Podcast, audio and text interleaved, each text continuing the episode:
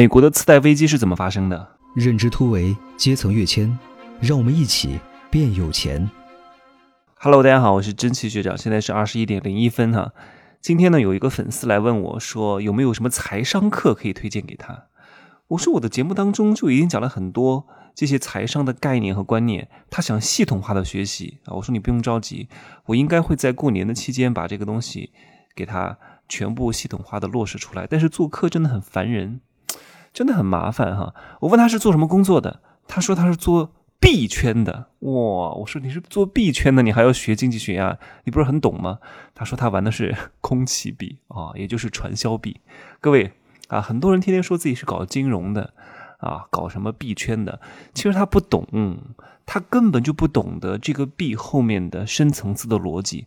他在玩股票，他也并不懂得股票背后的逻辑和运作机制。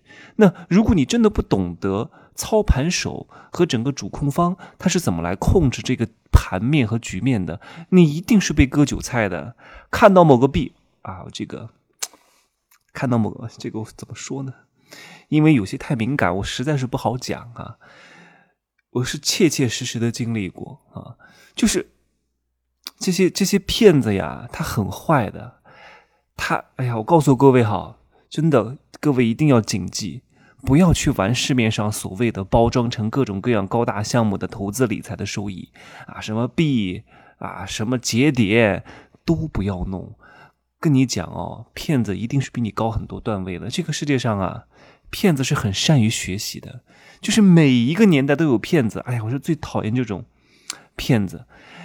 呃，今天问我这个粉丝，其实他应该也赚到一些钱。我说你这个钱不能赚，你这个钱真的是昧着良心的钱啊！你你哪怕不想害人，但是也是因为你的蠢而间接了害了别人啊。要不就是你知道还去做，那你就是坏。所以做这种项目的人就是非蠢即坏。当然，我以前也蠢过。啊，我也经历过这种事情，所以我就很清楚，在这个在这种圈里面，所谓的币圈、资金盘这种东西，你只要参与了啊，你想赚到钱太难。就算你赚到了钱，这也是累累白骨啊推起来的钱，挣得不安心呐。所以各位一定要一定要在这里止损，这种不义之财不能赚啊。有些币真的。有些人啊，真真的永远都觉得自己不是最后一棒啊，永远都觉得自己可以在里面捞一笔、赌一把啊。往往这个币快要跌的时候，它会猛涨啊，给你信心。哇，这个币又涨了，会持续的涨高。其实房产也是如此。我以后会专门开《乾坤财富之道》里面会讲哈，三四线城市的这个房子为什么不能买？除非你是自住啊，看似很高啊，你看你知道吗？成都的房价均价新房一万多，一万七，好便宜啊，对不对？那是因为政府有限价，平均的二手房两万多。我们老家芜湖三四线城市也差不多的价格，你觉得一样吗？看似都是一样的价格，但背后的那只无形的手是什么呢？这里我不好明说太多哈，这里面有很大的学问的，好吗？所以各位一定要懂得看，通过现象看本质。所谓的币价拉高了，其实。就快要崩盘了，欲让其死亡，必先让它疯狂啊！让你看到这个币价涨得特别高，其实故意在拉盘，所以很多韭菜就进去了，所以很多人就被割了啊！其实越高啊，涨得越快，进去的人就越多，真的追涨杀跌嘛。这是人性啊，所以这些人就坏的要命啊。好吧，我今儿呢这个话题不扯这么多啊。我今天讲的话题和上一期有着非常大的关系哈。如果各位没有听，赶紧跳到上一集，把 ABS 资产证券化这个东西听完。简单来讲是什么？就是老王想贷款，结果银行不贷给他，因为他不是一个优质的贷款人，他没有抵押物，但是他用他店铺未来经营的现金流的预期保障来获得了他的贷款。然后呢，像这些。给他钱的人写了一份保证书，未来保证我一定会还给你钱。然后呢，这个老王开面包店的人呢，又拿到了他想要的钱。然后给他投钱的人呢，也拿到了利息。那这是第一个轮回哦，叫 ABS 资产证券化。我已经我已经讲的非常非常非常的简单易懂了。你再听不懂，那就是你的问题了，好吗？好，那 ABS 资产证券化怎么会引发次贷危机呢？那到底是哪一个环节出现了问题？我刚刚讲的那一轮哈，是不是三方都够赢啊？借钱的人啊。被借钱的人老李他们都赚到了钱啊，对不对？是不是一个很好的循环？那这个生意会不会有人觊觎啊？会不会有人不是吃的觊觎哈？那个字还挺那个的，觊觎我的王位啊，这个意思，觉得哇，这个生意很好。那这个时候出现一个人呐，他叫老李，看大家都在买这个保证书，特别热闹，他也想进来。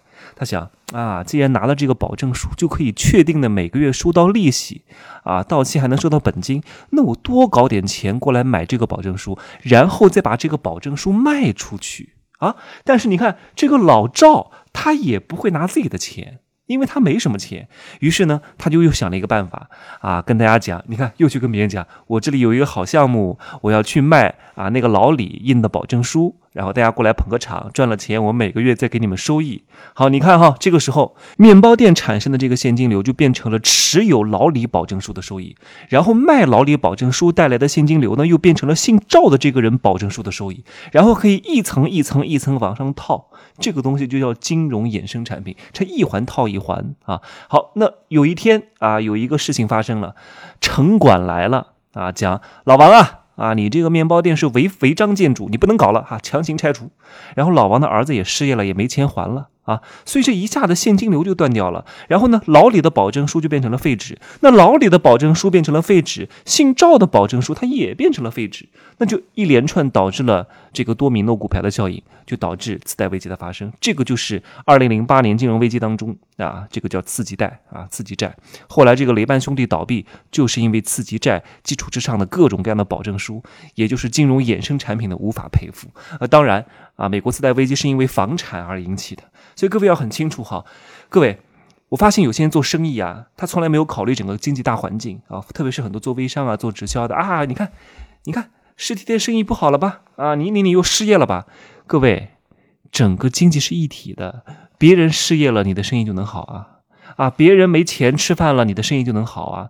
别人连你的东西都买不起了，你怎么可能好呢？这个叫危潮之下。安有完卵啊！一定要懂得，经济是一体的，都是一荣俱荣，一损俱损呐。别人都倒闭了，你们家生意就能好吗？你赚的钱是什么钱？你赚的钱不也是别人赚来的钱之后的盈余，然后来消费你的东西吗？那别人都赚不到钱了，你这个东西还能卖得出去吗？除非你是啊，基础的三农产品啊，关乎到国计民生的，必须要用的消耗品。不然的话，你东西卖不出去的。你说你买个名牌包，我都没钱了，买什么名牌包包啊？对不对？你看，越是经济不景气的时候，就有一个效应叫口红效应，因为大家都不买化妆品了，就买支口红，能够维持仅有的颜面。所以这个时候，口红买的越多，说明经济环境越差。多学学这种底层逻辑的东西啊，以后别人想骗你都很难啊。什么我这个币一定会涨，我这个收益一定能够保证啊，我这个项目一定有多好，你就不会再听他讲什么，你就能够听到他背后的逻辑是什么因为他可能跟你讲的人他都不懂，但你懂，你能够拥有一眼看透本质的能力，牛！你说什么人能骗到你啊？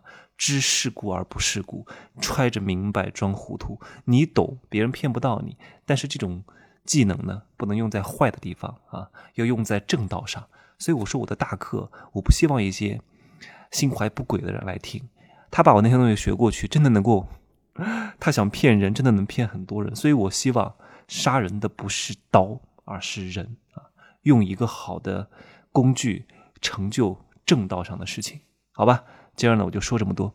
各位可以加我的微信，真奇学长的拼音首字母加一二三零，备注喜马拉雅啊，通过概率更高。拜拜。